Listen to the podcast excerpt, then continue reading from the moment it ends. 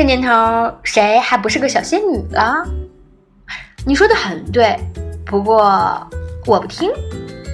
生活很糟糕，还好我可爱，经常被自己蠢哭，嗯，但又不能揍自己。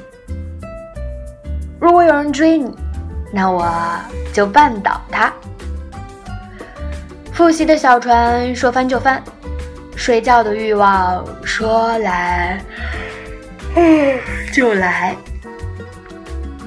每天早上醒来都要坐上好几分钟怀疑人生。